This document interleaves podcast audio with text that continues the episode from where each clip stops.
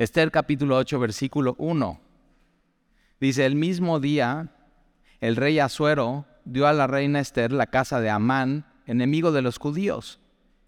Eh, Amán en el último capítulo, en el capítulo 7, en el último versículo dice, así colgaron o empalaron, lo vimos con Dani la semana pasada, bueno, no, en diciembre, así empalaron a Amán en la horca que había preparado para Mardoqueo y se apaciguó la ira del rey. Amán era el segundo a cargo del reino. Entonces estaba el rey y el, vamos a decir, el primer ministro o el secretario de gobernación es Amán, tenía todo, todo el dinero, todo el poder y mira cómo termina. Termina en una, en una horca.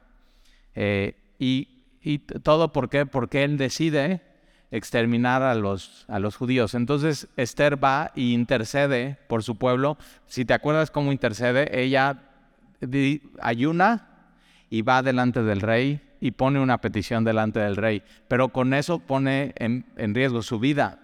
Y de ahí nace lo que vamos a ver eh, en la celebración de los judíos de, de Purim, y una de las cosas, tú puedes investigar, se sigue celebrando ahora Purim, ahorita les voy a platicar cuándo es este año, eh, pero una de las cosas que pasan en, en, Purim es que eh, tienen unas, los niños tienen una sonaja y cada vez que alguien dice el nombre de Amán, suena en esta sonaja para que no suene el nombre de Amán. Entonces como que tratan de, de, con juegos relatar la historia. Entonces eh, ellos ayunan los judíos hoy en día, en esta celebración, es marzo, eh, y los niños están en una cenaja y alguien está leyendo Esther, los 10 capítulos, y cada vez que hay el nombre de Amán, la los niños hacen la sonaja, ¿no? De no queremos escuchar ese nombre. Y otra de las cosas que hacen, por ejemplo, es que hacen unas galletitas que se llaman, bueno, son orejas, pero son galletas, ¿no? Y de masa, y adentro unas tienen mermelada, chocolate, o dátil. Y son las orejas de Amán. Y entonces ellos se comen esas orejas. Eh, y otra de las cosas que hacen ellos, por ejemplo, los judíos, es que eh, se disfrazan. Nosotros, o los niños, nosotros no, pero los niños se disfrazan a veces en la celebración de Halloween y dices, tal y eso es satánico. Bueno, en octubre hablamos de eso, todavía no. Eh, pero, y eso es bien Estados Unidos, pero los judíos se disfrazan en esta fiesta y, tú, te preguntas, bueno, ¿por qué se disfrazan? Y una de las razones por las que se disfrazan es porque ellos dicen que en el libro de Esther Dios se disfraza en medio de, lo cotidiano de la vida. O sea, me encantó eso. Y, y si te das cuenta, en el libro de Esther nunca se menciona a Dios. Pero si lees, Dios está disfrazado en lo cotidiano de la historia de Esther. Cuando Esther entra con el rey, intercede por su pueblo y el rey haya gracia delante, Esther haya gracia delante del rey y todo esto está pasando. Amán termina muerto en la horca que era de Mardoqueo, pero Mardoqueo no muere sino Amán. Y entonces ves que Dios, y eso tú y yo lo podemos ver en nuestra vida, Dios se disfraza en este mundo, en lo cotidiano, y Él está obrando y Él es soberano. Entonces, ya puedes conocer un poquito más y cuando conozcas un judío, ya tienes algo de qué hablar y le puedes preguntar, oye, ¿y esas galletas de que comen de mermelada, qué saben? Y ya, ahí está, igual hasta de comprarte una si es marzo. Y entonces el, el, rey Azuero, que es Jerjes, acuérdate, dio a la reina Esther la casa de Amán, entonces el segundo hombre más poderoso del reino, se queda sin nada sin vida, sin poder, sin autoridad y sin bienes. Por eso nunca tienes que envidiar este tipo de hombre que va en contra de los, de, del pueblo de Dios, de los designios de Dios. Nunca te ha pasado que ves gente que dices, o sea, ¿cómo este cuate tan malo, tan cruel, tan le va tan bien? Y yo aquí bien, voy a semilla, leo mi Biblia, hago mi devocional, oro, ya me inscribí en un discipulado, ya, o sea, ya como que hice todo y ve. Ahora déjame, te hago una recomendación, si todos hemos pensado así, una de las cosas que tienes que hacer es leer el Salmo 73, anótalo, Salmo 73 y Salmo 37. Eh, mira, ¿eh? Salmo 37, y si inviertes los números, ¿qué es? 73. 37, 70. Yo me lo memoricé así. Entonces, cada vez, ¿le pueden bajar un poquito al eco algo, Dani? Como que siento aquí eco. Cada vez que tengas envidia de los malvados, lee Salmo 37 y, y si sigues con un poquito de envidia, lee Salmo 73. Es más, te voy a adelantar algo. La próxima semana ya no vamos a ver Esther. ¿Qué sigue después de, de Esther en tu Biblia? ¿Les parece bien que sigamos estudiando Job después? Bueno, entre Esther y Job vamos a estudiar Salmo 37 eh, y 73. La próxima semana léelos antes y vengamos, vamos a estudiar estos dos. Te va, hay cosas, hay unas joyas en estos salmos y que te las queremos dar y queremos eh, que te las lleves a tu casa. Entonces ahí está. Ve cómo termina Amán. Tú no quieres terminar como Amán.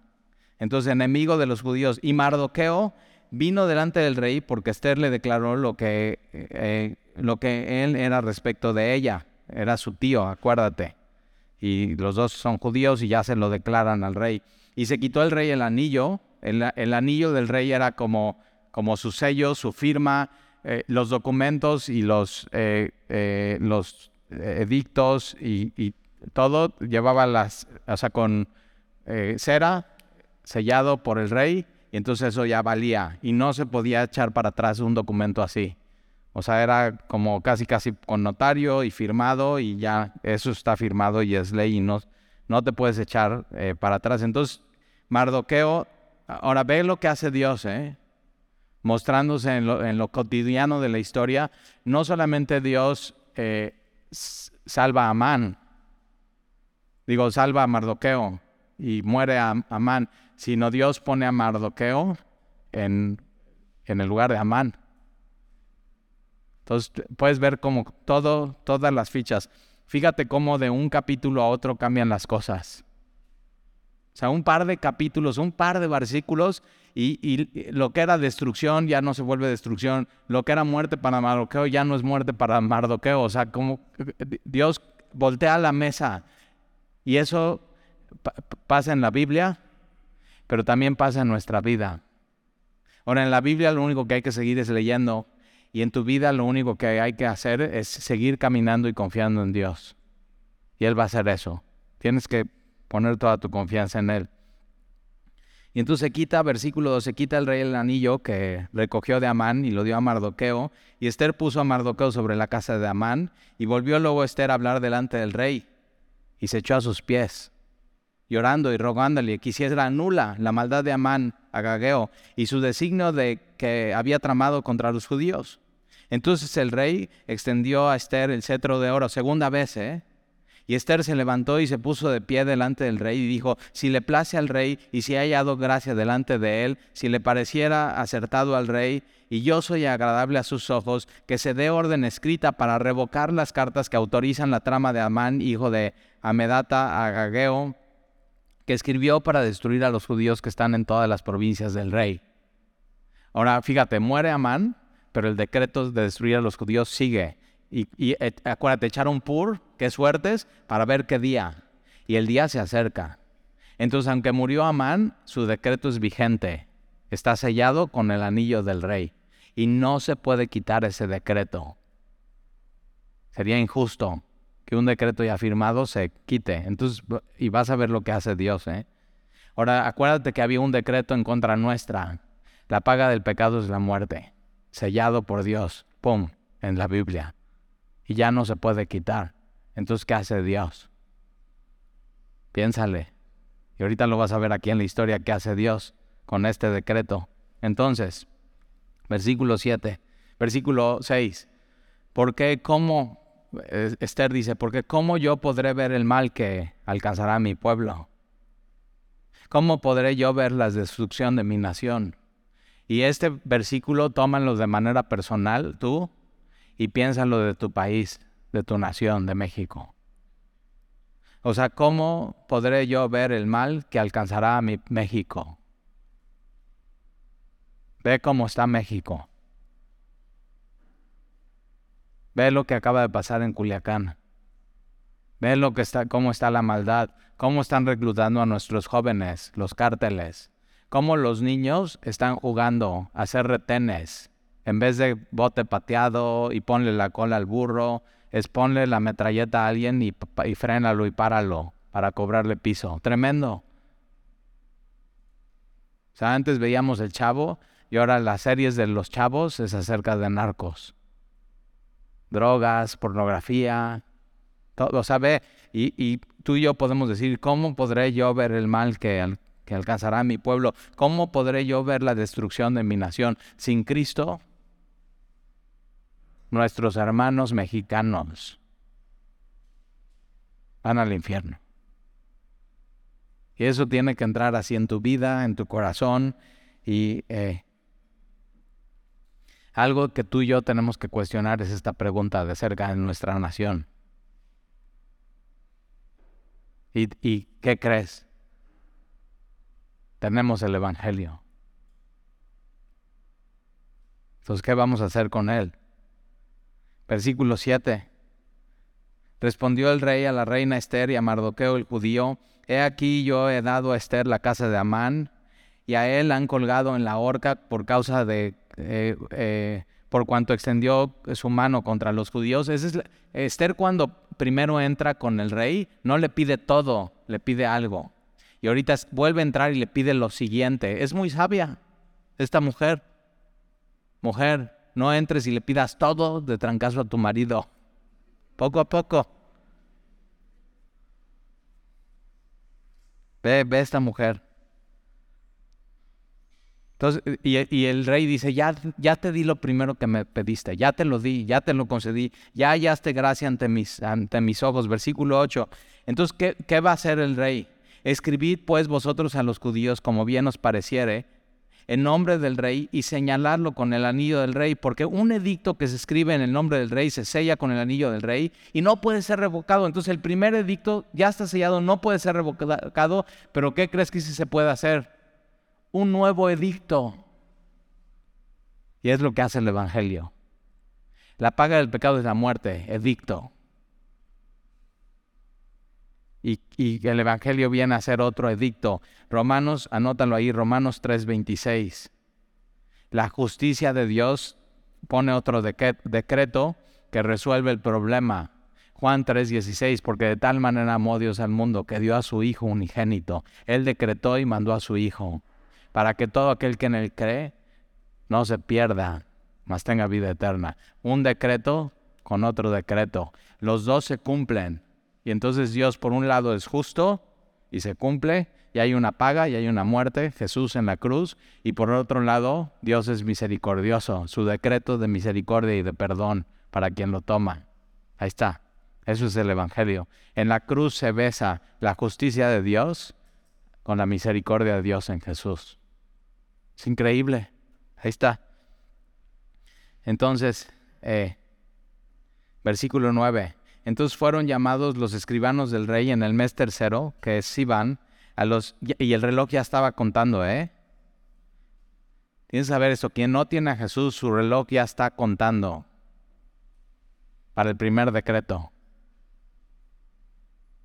Y entonces a los 23 días de este mes, y se escribió conforme a todo lo que mandó Mardoqueo a los judíos y a los sátrapas, los capitanes y los príncipes de las provincias que había desde la India hasta Etiopía, 126 provincias, a cada provincia según su escritura, a cada pueblo conforme a su lengua. El Evangelio ha llegado a toda lengua y a toda nación.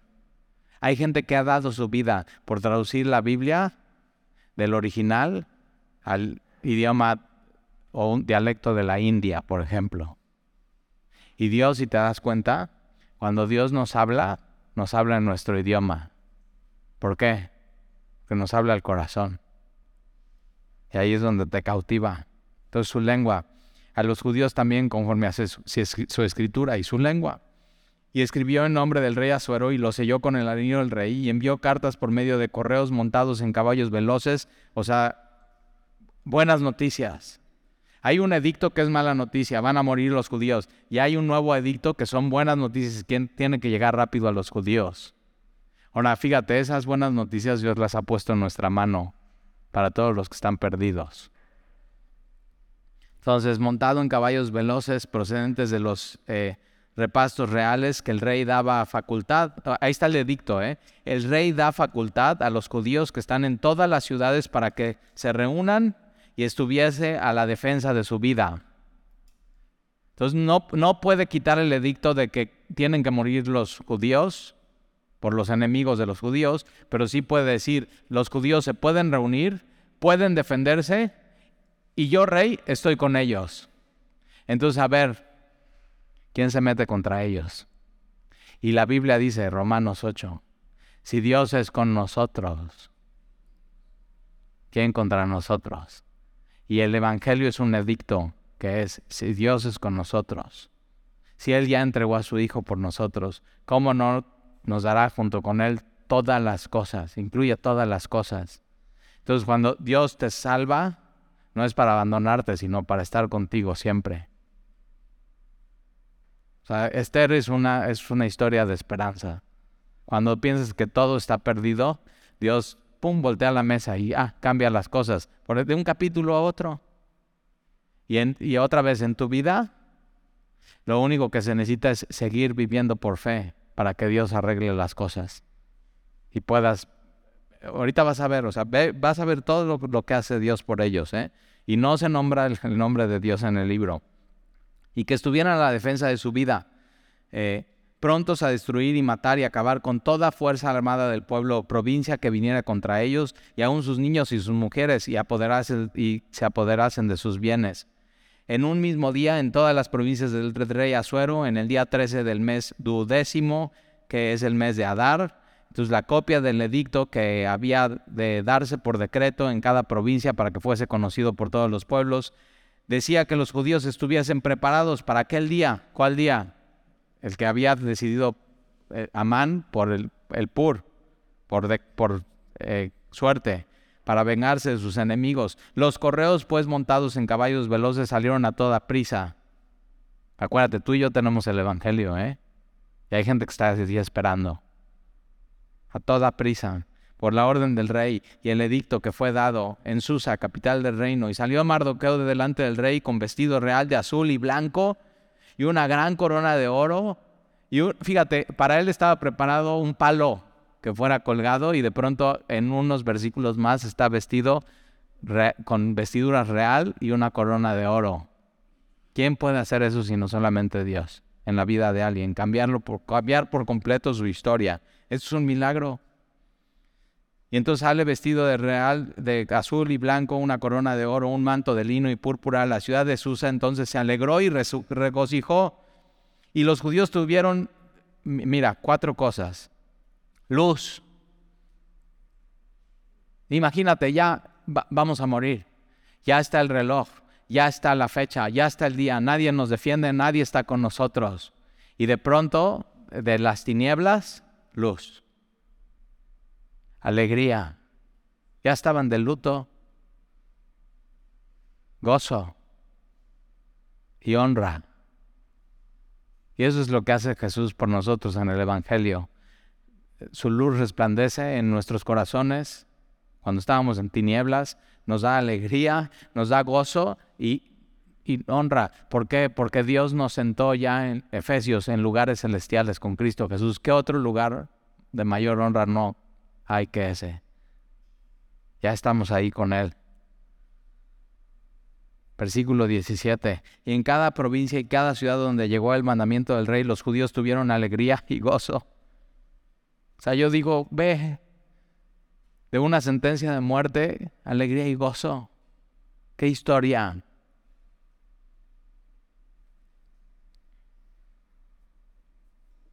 Ahora ve, ¿eh? no quitó el decreto, pero dio uno nuevo y eso creó alegría y gozo.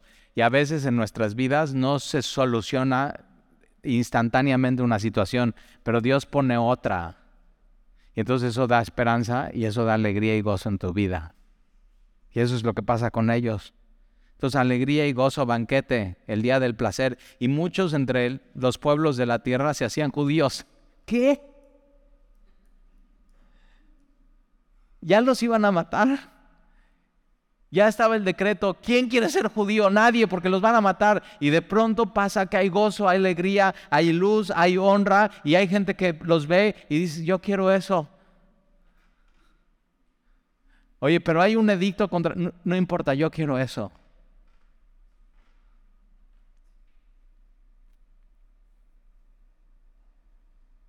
Que vean cómo vivimos, que vean cómo confiamos, que vean cómo Dios a veces cambia las cosas en nuestra vida y que digan los que nos conocen de un día a otro, yo quiero eso.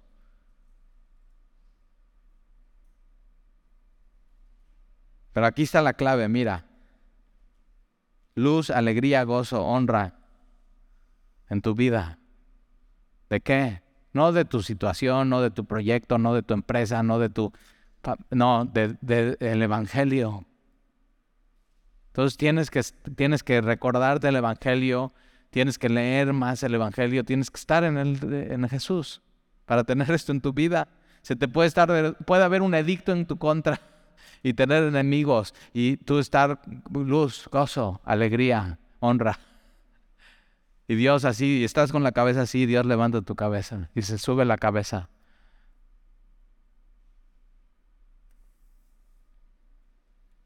O sea, yo leo esta historia y digo, me dan ganas de llorar. Ve cómo es Dios. ¿Y qué hay que hacer? Aquí seguir leyendo, pero en tu vida seguir caminando por fe. Nada más. Síguele, sigue viviendo. Sigue viviendo. Mi hijo hoy, en, camino a la escuela, tiene una, una libretita y la, está, la estaba abriendo y pone ahí sus, tiene frases, ¿no? Está en una época de frases motivacionales y así muy, y yo digo así, qué lindo todo, y digo, a ver, léeme una, ¿no? Para motivarme día, yo. y dice, entre más sufrimiento, más gozo en la eternidad. Y me dice, Romanos, y me dice la cita así. Digo, oye, yo, léeme otra. Dice, no, ya con esa tienes, papá. Y me quedé pensando, ve, entre más sufrimiento, es lo que dice la Biblia. Más sufrimiento en esta vida, que te va a generar más gozo en la eternidad cuando estés delante de Él. Entonces, no buscamos el sufrimiento, no estamos, ah, quiero sufrir, no. Pero sí, cuando viene a nuestras vidas, lo abrazamos. Señor, yo quiero ver cómo esto lo vas a voltear. A honra, a gozo, a alegría. Luz, a luz. Entonces cuando te encuentres en el lugar más oscuro, no es, Dios no es, o sea, no te permite que estés ahí para que te quedes ahí, sino es para que veas la luz. ¿Y dónde se ve más la luz? Cuando vas al cine, bueno, yo ya no voy al cine. Desde antes de la pandemia decidí ya no ir al cine. Y así, y, entonces Andy, mi esposa, sí le gusta el cine, va con mis hijos y, y entonces voy un día y cuando voy escogen una película malísima y todos nos salimos. Entonces digo, ya ven, no quería ir al cine. Así me pasan.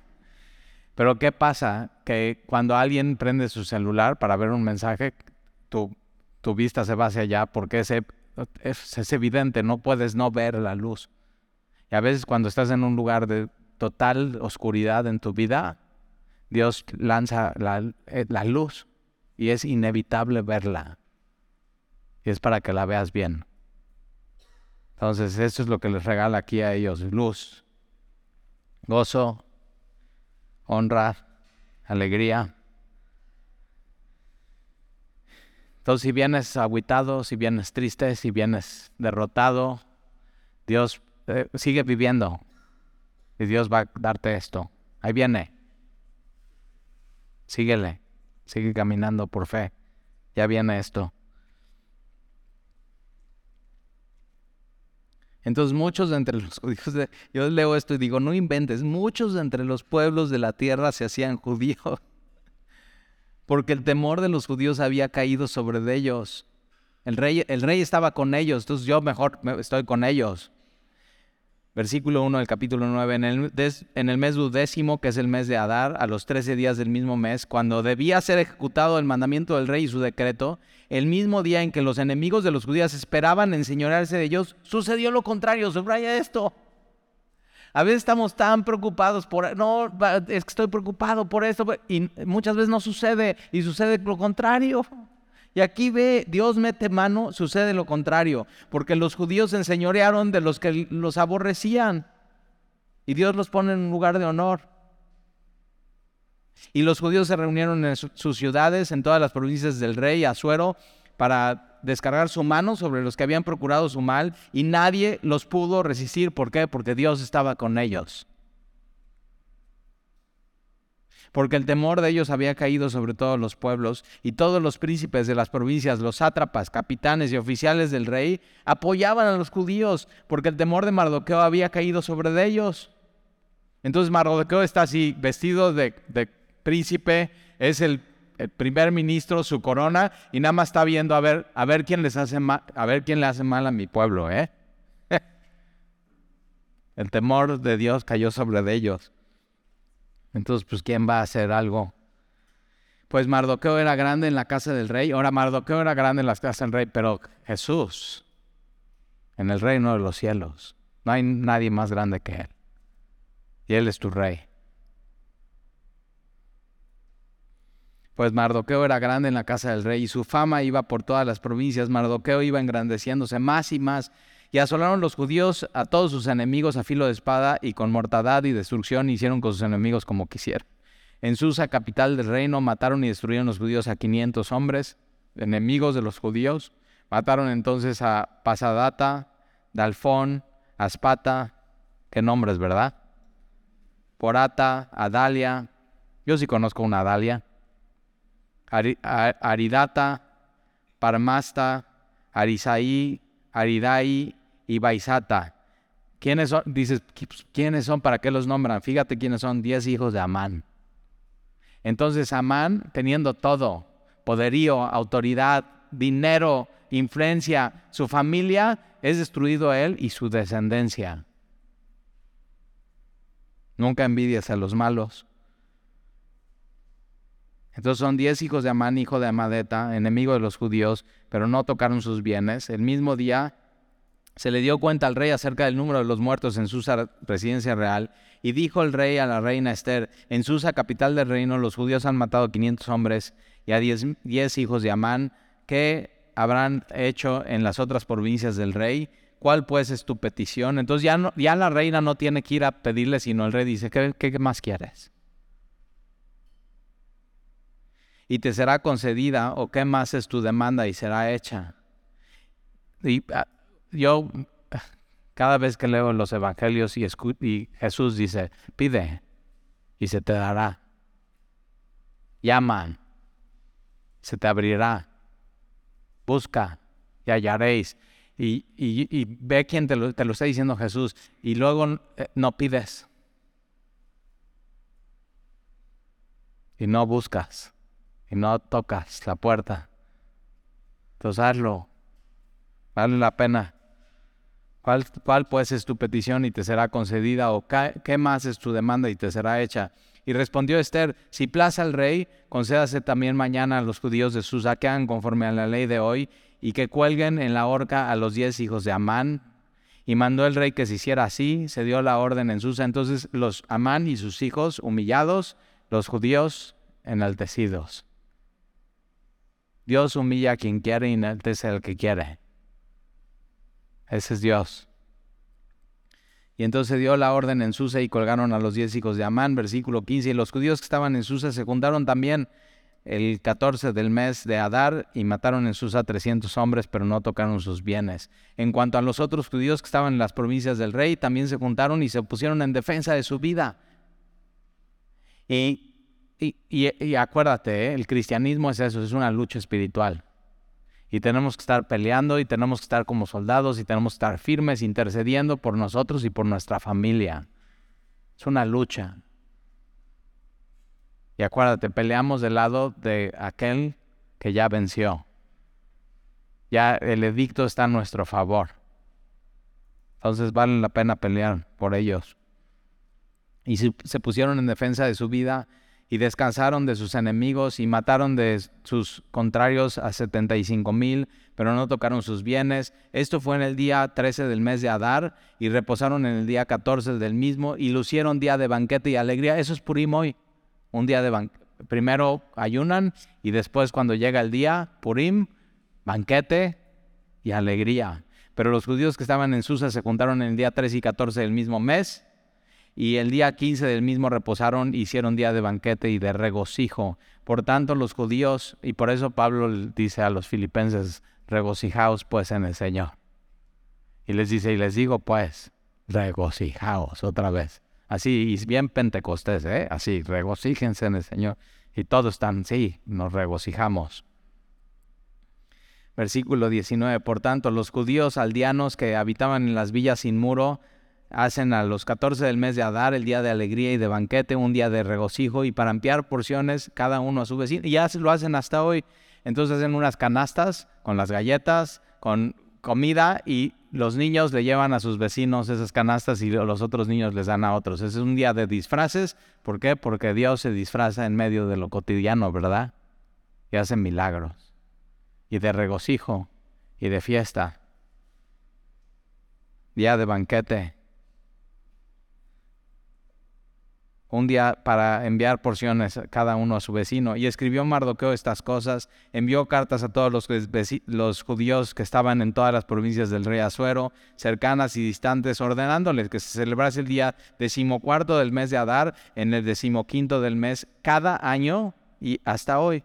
En el 2023 es la tarde de 26 eh, de marzo y eh, de la tarde del de la tarde del lunes 26 de marzo a la tarde del martes 27 de marzo. Entonces, ahí está, ya puedes celebrar con ellos este año Purim, pero no te vuelvas judío, ¿ok? Eres cristiano. Y si te das cuenta, cada uno de nosotros aquí tenemos una historia así. Habría un edicto, muerte, y llegó otro edicto a nuestra vida, que es el Evangelio. Alegría, luz, gozo.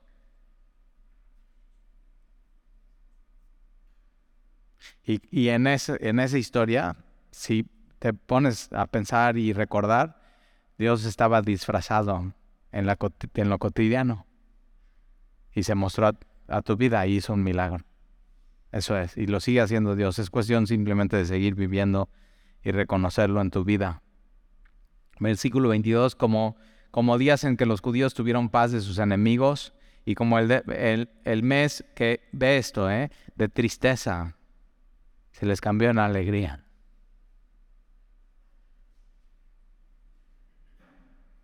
Y de luto en día bueno. Ve que, ve qué hermoso, qué promesas. Que los hiciesen días de banquete y de gozo y para enviar porciones cada uno a su vecino y dádivas a los pobres. Y los judíos aceptaron hacer según habían eh, comenzado lo que escribió Mardoqueo, porque Amán, hijo de Amadeta, Agageo, enemigo de todos los judíos, había ideado contra los judíos un plan para destruirlos y había, y había echado pur, que son suertes, que quiere decir suerte para consumirlos y acabar con ellos, mas cuando Esther vino, entonces es un resumen de todos los diez capítulos, fíjate. Mas cuando Esther vino a la presencia del rey, él ordenó por carta que el perverso designio de aquel eh, trazo que, que trazó contra los judíos recayera sobre su cabeza y que colgaran a él y a sus hijos en la horca. Por eso llamaron estos días Purim, por el nombre Pur. Y debido a las palabras de esta carta y por lo que ellos vieron sobre esto y lo que llevó a su conocimiento, los judíos establecieron y tomaron sobre sí, sobre su descendencia y sobre todos los allegados a ellos, que no dejaran de celebrar estos días, según está escrito tocante a ellos conforme a su tiempo cada año, y que estos días serían recordados y celebrados por todas las generaciones, familias, provincias, ciudades, en todo el mundo, ¿eh? Por todas las generaciones, que estos días de Purim no dejarían de ser guardados por los judíos y que su descendencia jamás dejaría de ser recordados. Hay fiestas que están en el Antiguo Testamento que fueron dadas por Moisés y por los levitas. Esta es la única fiesta que fue dada después y que está en la Biblia.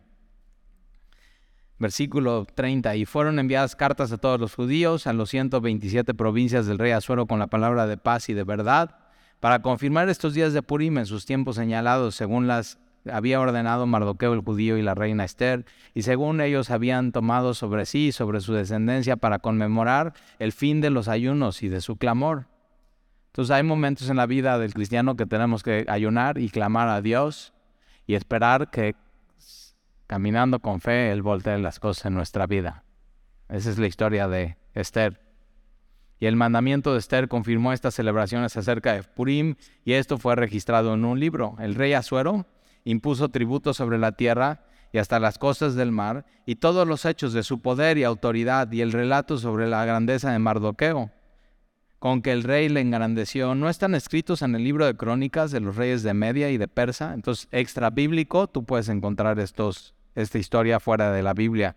Porque Mardoqueo, el judío, fue el segundo después del rey Asuero y grande entre los judíos y estimado por la multitud de sus hermanos. Entonces, no solamente estuvo ahí para este evento, sino para después tener misericordia de sus hermanos, así como José en Egipto, que proveía para ellos. Porque, fíjate, ¿eh? porque procurar el bienestar de su pueblo, ve el corazón de este hombre. Y ese tiene que ser nuestro corazón para nuestro México. Procurar el bienestar de nuestro México. Y habló paz.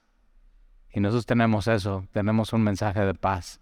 Tenemos un mensaje de Dios para con los hombres. Reconcíliense con Dios. ese es el Evangelio. Hay un edicto pero hay un edicto mayor. Es Jesús, el Evangelio de Cristo. Y habló paz para todo su linaje. Ahí está, diez capítulos de esta hermosísima historia, ¿verdad? Igual que la tuya, con Jesús en tu vida. Vamos a orar.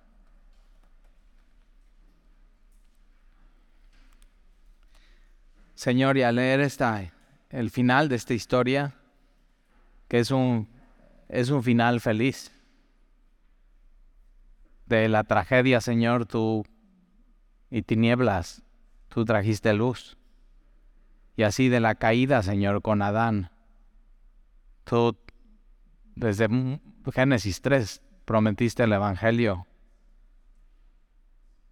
Y te damos gracias, Señor, porque al final de esta historia de Esther es la historia de nuestra vida y lo único que tenemos que hacer es seguir viviendo y seguir caminando por fe para que tú vayas cambiando y sigas cambiando, Señor, el rumbo con tu voluntad en nuestras vidas. Te quiero pedir hoy, Señor, por los que están en tristeza, que ellos puedan saber que